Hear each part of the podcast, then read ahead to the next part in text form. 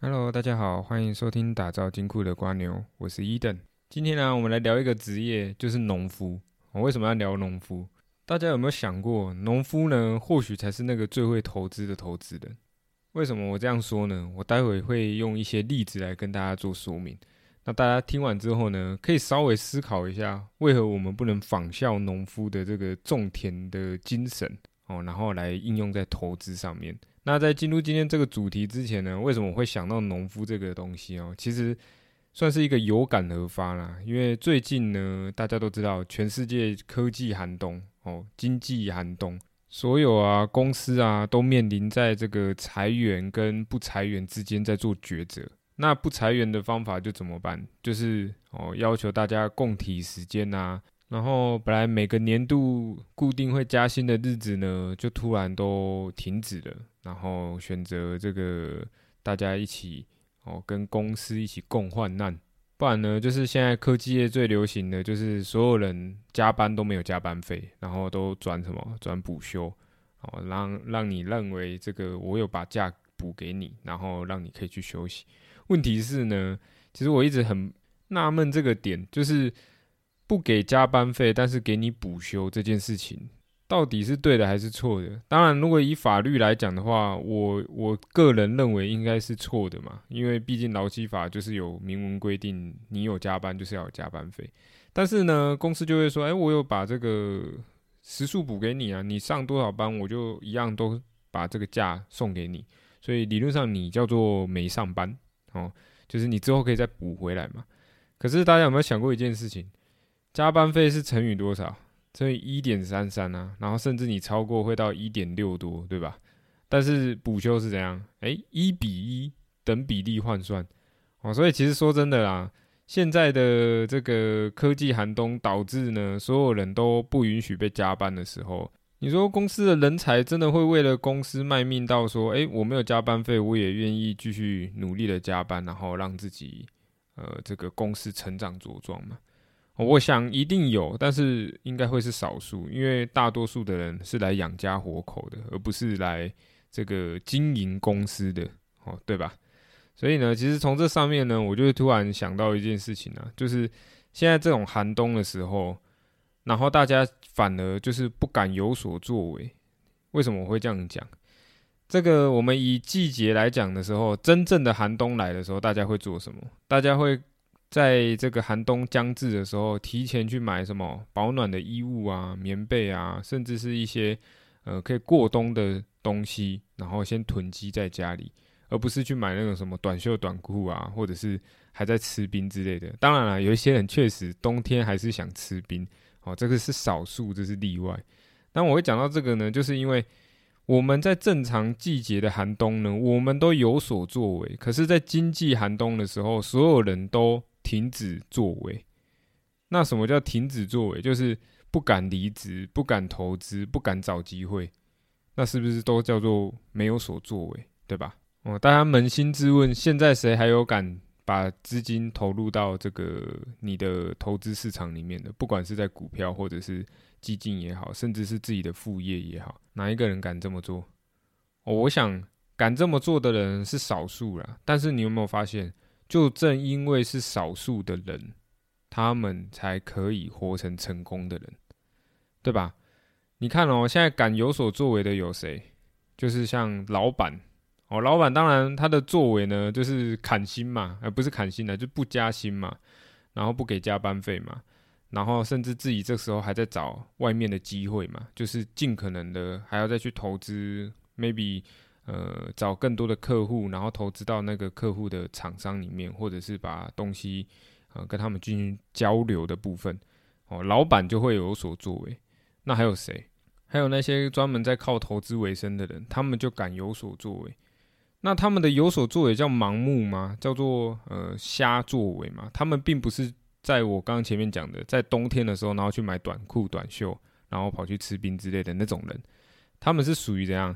他们是属于开始买大衣，然后开始囤积自己该过寒冬的方式。即便呢，这个寒冬让自己会这个花费的资金会更多。我为什么这样讲？你买大衣是不是比较贵？你买短袖短裤是不是比较便宜？那买大衣比较贵，你把它想象成你买了一个投资标的，然后让它它让你赔钱了，是不是就比较贵？概念是一样的。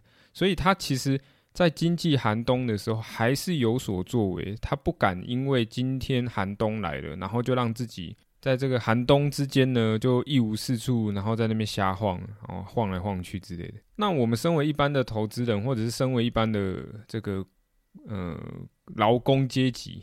我们在面对这个科技寒冬或经济寒冬的时候，我们该有所作为的方式有哪一些？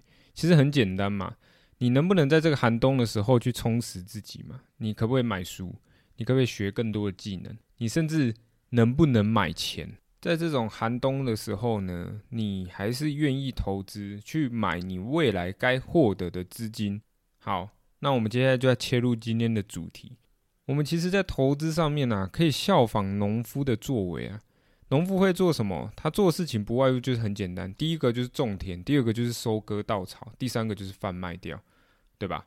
哦，不止稻草了，就是作物类的。好，那我我现在问一个很基本的问题：请问农夫会在当季的时候才在种当季的作物吗？我举个例子：难道农夫呢会在这个夏日已经？呃，烈阳高照的时候才开始播种，然后丢这个西瓜的种子吗，并不会，他会提早做，他会提早布局这个东西。当然，他可能是在接近夏日的时候开始做种田的动作，但是它不会是在完全正夏日的时候才开始在种西瓜，然后开始施肥，对吧？所以从这个上面呢，农夫就已经教会我们一件事情了：你会是在现在已经看到这个。肋骨已经飙涨到一个非常夸张的程度的时候，你才开始在播种嘛？你才开始在种吗？哦，我想不会嘛。你肯定是要在这个什么，这个肋骨在一个寒冬的时候，你才开始进行生根嘛。当然，这边可能会牵扯到有一些技术流派，就是喜欢用这种方式去追，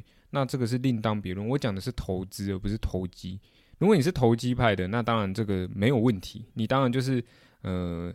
看到什么东西在大涨的时候，你赶快去种，然后趁这个大涨还没结束之前呢，赶快让这个作物产出来，然后赶快跟着卖出去，那当然没问题。但是你会面临到什么风险？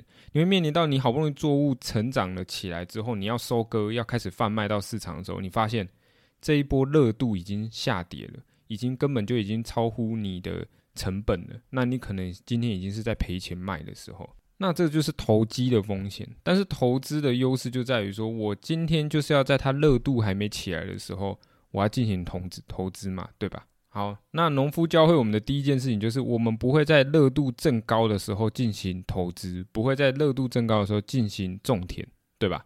好，那第二件事情，农夫教会我们什么？其实他会教会我们一件事情，就是我们会在作物成长到它只是嫩芽刚跑出来的时候，你就把它拔掉，然后拿来吃嘛。不会嘛？我们一定是要让作物怎样成熟到这个可以采收的阶段的时候，成长到它可以采收的阶段的时候，我们才把它拔来吃嘛，才把它采收下来开始贩卖嘛，对吧？那我们把这个概念呢拉回到我们投资市场里面，你会在这个你的好不容易布局的成长股，或者是你布局的个股呢，好不容易开始启动了，可能 maybe 第一根涨停板、第二根涨停板的时候，你就把它采收掉了嘛？我觉得大家可以去反思这件事情，大家是不是常常就是在一个刚开始暴涨的时候，然后就想要把它采收下来，赶快吃掉，然后把这个获利了结。但是实际上呢，这个作物根本就还没成长起来，它可能才刚开始成长。那成长的过程一定会有这个有涨有跌嘛？那像作物也一样，你在成长的过程，你难道是一帆风顺的，然后顺利就长成一个你要的植物吗？你要的作物吗？不可能，你中间要过程要怎样？你过程会经历什么？你可能会经历台风天，你可能会经历旱灾，但是你只要熬过这些事情之后，你终究会成为一个非常肥美的作物，而在市场上贩售。那投资也是一样，你一定会经历涨跟跌。但是你不应该在它还在成长的阶段的时候就把它采收下来，就把它获利了结，然后最后才在懊悔说：“哦，我早知道，我再继续忍耐一下或什么之类的。”当然，大家都会问说：“我怎么知道它现在是不是已经成熟了？我怎么知道它是不是已经可以采收了？”那我问一个很简单的道理：在农夫没有吃过这个肥美的作物之前呢，他会知道这个东西叫做成熟了吗？不会嘛？你看一颗西瓜就好，它要从小颗长到大颗，请问农夫要怎么判断它是成熟的西瓜？他一定有一套他自己的经验法则嘛？所以投资也是一样，你应该有自己一套的经验法则来判断，说我自己的经验来讲，这个东西是不是已经可以成熟了？我可以获利了结了？跟农夫一样，他一定也是依照自己的经验，他可能看这个色泽，他可能看这个大小，甚至是 maybe 他可能还有什么特殊的方式可以了解到这个作物是不是已经成熟了。这些都是经验呐，难道我们以前在这个还没有看过西瓜之前，农夫就已经知道西瓜要长成什么样子了吗？不可能啊！古时候的人哪知道西瓜会长成什么样子？他肯定是吃过肥美的西瓜、甜美的西瓜，他才知道西瓜长什么样子。所以那个就是一个经验，农夫就是靠经验在采收。那我们投资也是一样嘛，我们就是要为发展出自己的一套经验。来在这个市场上生存，来在这个市场上获利了结嘛。所以讲到这边，大家应该可以反思一件事情：我们在经济寒冬的时候，我们有没有所作为？我们有没有开始学技能？我们有没有在这个经济寒冬来临的时候，赶快充实自己？然后在景气要复苏的时候呢，我们进入这个市场，然后透过自己的经验来获得更高额的报酬。你 maybe 你想要只要十趴你就可以，你可能是要二十趴的人，你可能是要三十趴的人，不管你今天有没有自己的一套原则，你应该要想的是这个东西。如果永远都是依靠别人的原则的话呢，那你只要这个人消失了哦，那你可能就已经不会赚钱了。这个现实其实就是这么残酷嘛。好，那接下来我们在聊一个议题，就是我们未来啊，到底要种什么东西在投资市场里面？哦，农夫知道夏季要种什么东西，冬天要种什么东西。那我们知不知道未来要种什么东西？其实我们应该要知道，为什么？其实这就很简单，跟农夫一样，他知道夏天的时候西瓜长得出来。那你知不知道台湾在这个时候什么东西成长得起来？当然，你可以不只是台湾，你可以放眼全世界，你可能看美国，你可能看欧洲，不管你只要看那个国家，它有什么东西可以种得起来，可以成长得起来。那你就投资那个标的就好了嘛。像最近前阵子有一个粉丝有私讯我一件事情，就是他问我说：“军工这个类股啊，到底可不可以追啊？到底可不可以赚？”那我的回答是什么？你觉得台湾适合打仗吗？你懂我意思吗？你觉得台湾它发展的军武能比大陆强吗？能比美国强吗？不可能吗？如果我们发展的起来，我们早就已经现在是一个世界强权。正因为我们发展不起来。军工这种东西就只是一个炒作，它就只是一个议题，它可能 maybe 就只是现在政府想要呃推广一些国家自己去国造的部分。那问题是你真的国造了起来，那台湾真的适合打仗吗？那不适合的话，它是一个投资标的嘛，对吧？如果你今天希望台湾打仗，那我欢迎你去投资军工，这一定是没有问题的。但是你如果觉得台湾根本就打不赢，哦，这但是我这边没有要赞说什么，我们不不没有所作为，然后就是让任由别人直接吞噬我们，我们并没有这样想。我只是说台湾不适合用军武来呃跟中国大陆抗衡。台湾其实已经发展出一套自己的防御力了，只是这一个防御力不来自于军武，而是来自于什么科技产业，对吧？那接下来台湾到底适合种什么？其实很简单，不外乎就三个东西。哦，第一个。绿能哦，我讲到烂掉了。为什么台湾适合发展绿能？原因是因为台湾缺电，台湾不是一个能源国家，它没有这个可以自己发展出石油，它没有办法有天然气，甚至我们根本就没有办法自己发展出核能的东西，对吧？所以台湾根本就不适合在这个上面。但是台湾适合什么？适合在绿能。台湾有得天独厚的绿能优势，那绿能最终都要成为什么？都要成为电呐。所以其实你不外乎就是做两件事情：第一个找做电的，第二个找产电的。做电的是什么？就像华晨，就像中心电，哦，就像市电。那产电的有谁？你就去找现在绿能在发展的那几间公司。哦，绿能现在台湾发展什么？离岸风电嘛，你就去找离岸风电那几间公司，他们就是产电的。那事实就摆在眼前嘛，台湾就是缺电，你台湾电不不把它满足上来的话，所有的公司都不用经营了，那台湾就一定要把电赶快把它生成上来，对吧？OK，那第二个是什么？第二个就是老人长照啊。其实台湾已经走向老年化社会很久了。那既然已经走走向这个部分了，未来什么洗肾产业啊、保健产业啊、药品产业啊，在台湾都是非常巨大的商机。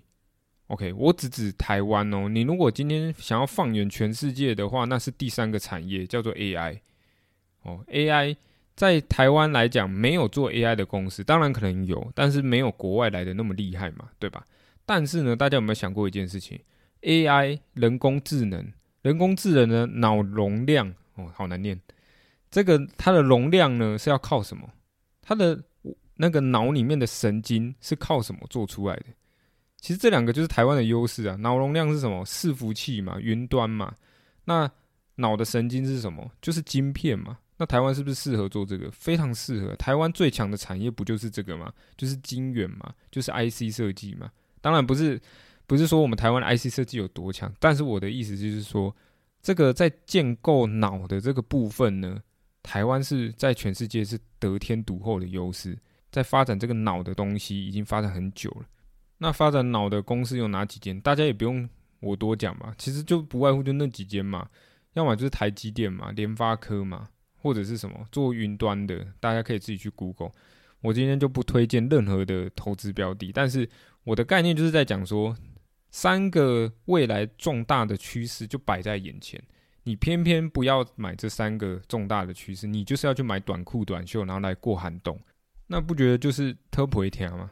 农夫都已经教你了，不要在当季的时候种当季的水果、当季的东西，你应该是要提早种，然后在当季的时候贩售出来，对吧？那你不应该在什么，在这三个这个族群都已经在动起来的时候，你才开始在投资啊？当然，你可能会说啊啊，台积电从这个以前十几位数的，已经涨到现在啦。绿能的华晨啊、中心电啊也涨上来了。然后老年人的那个像大树药局啊，这些都涨得好高了。我已经没有可以投资的时候了，我没有投资的标的啦，是吗？我们刚才是不是第二点已经讲到了？你作物在成长的过程中，你会一帆风顺直接涨到顶吗？不会啊，你一定会遇到什么？你一定会遇到台风，你一定会遇到乱流。你都要干旱什么之类的情况，那在台湾的公司里面更是如此，因为我们是一个浅碟型的市场，我们任何一个风吹草动都可以把这些公司呢吓得屁滚尿流。我是说投资人啊，不是公司，会把这些公司呢的股价都扯下来。你看 COVID nineteen 是不是一个乱流，对吧？你看现在的经济通膨是不是一个乱流，也是啊。所以你会觉得你真的没有办法再投资这些标的了吗？没有啊。这些公司都还没有涨到它应该要成熟的时候。什么叫做应该要成熟的时候？人的年龄都告诉你了，我们都有这个年轻的时候跟老年的时候，中间还有一个成熟的时候。那成熟接下来就是什么？就是衰老嘛。所以我我就问大家，这三间公司这三个产业，它已经衰老了吗？没有啊，它还在成长啊，它都还没成熟诶，对吧？所以你。它都还没成熟的情况下，你就不敢买入了？那你真的要等到它大红大紫，已经成熟到一个准备要迈向衰老的时候，你才要介入吗？OK，所以我其实讲到这里语重心长了，三个产业就在那边，事实就摆在眼前，你有没有耐心等待作物成长起来？如果你有，那你就是一个合格的农夫嘛；如果你没有，那你可能会是一个饿死的农夫嘛，对吧？趁着现在经济景气不好的时候呢，赶紧去学习自己的一套方法，去判断的方法，然后赶快准备介入到这个市场里面去，不然呢，下一个寒冬来的时候，你还是在看呢。OK，今天这一集呢，就跟大家聊到这边啦。那也希望各位呢，不管是在投资上面呢，可以度过这个寒冬之外呢，在工作上面呢，希望大家也能挺过去啊。好，那。最近呢，其实 YouTube 上面也蛮多那个科技公司，就是美国的科技公司被裁员，然后呃瞬间就是好像在一两分钟之内，你所有公司的东西全部都被停掉，然后你瞬间就知道你被裁员。哦，那个完全不讲情面的，就不管你是跟他交情有多好，不像我们亚洲人可能还会顾一点情面，可以跟你约谈啊或什么的，没有，你只要看到你登不进去，你就已经是离职了。哦，所以这个影片也蛮有趣的啊。希望大家不要遇到，但是，呃，大家也可以去欣赏一下国外的做法是怎样子的。好啦，那预祝各位投资顺利，工作顺利啦！我们下一集见，拜拜。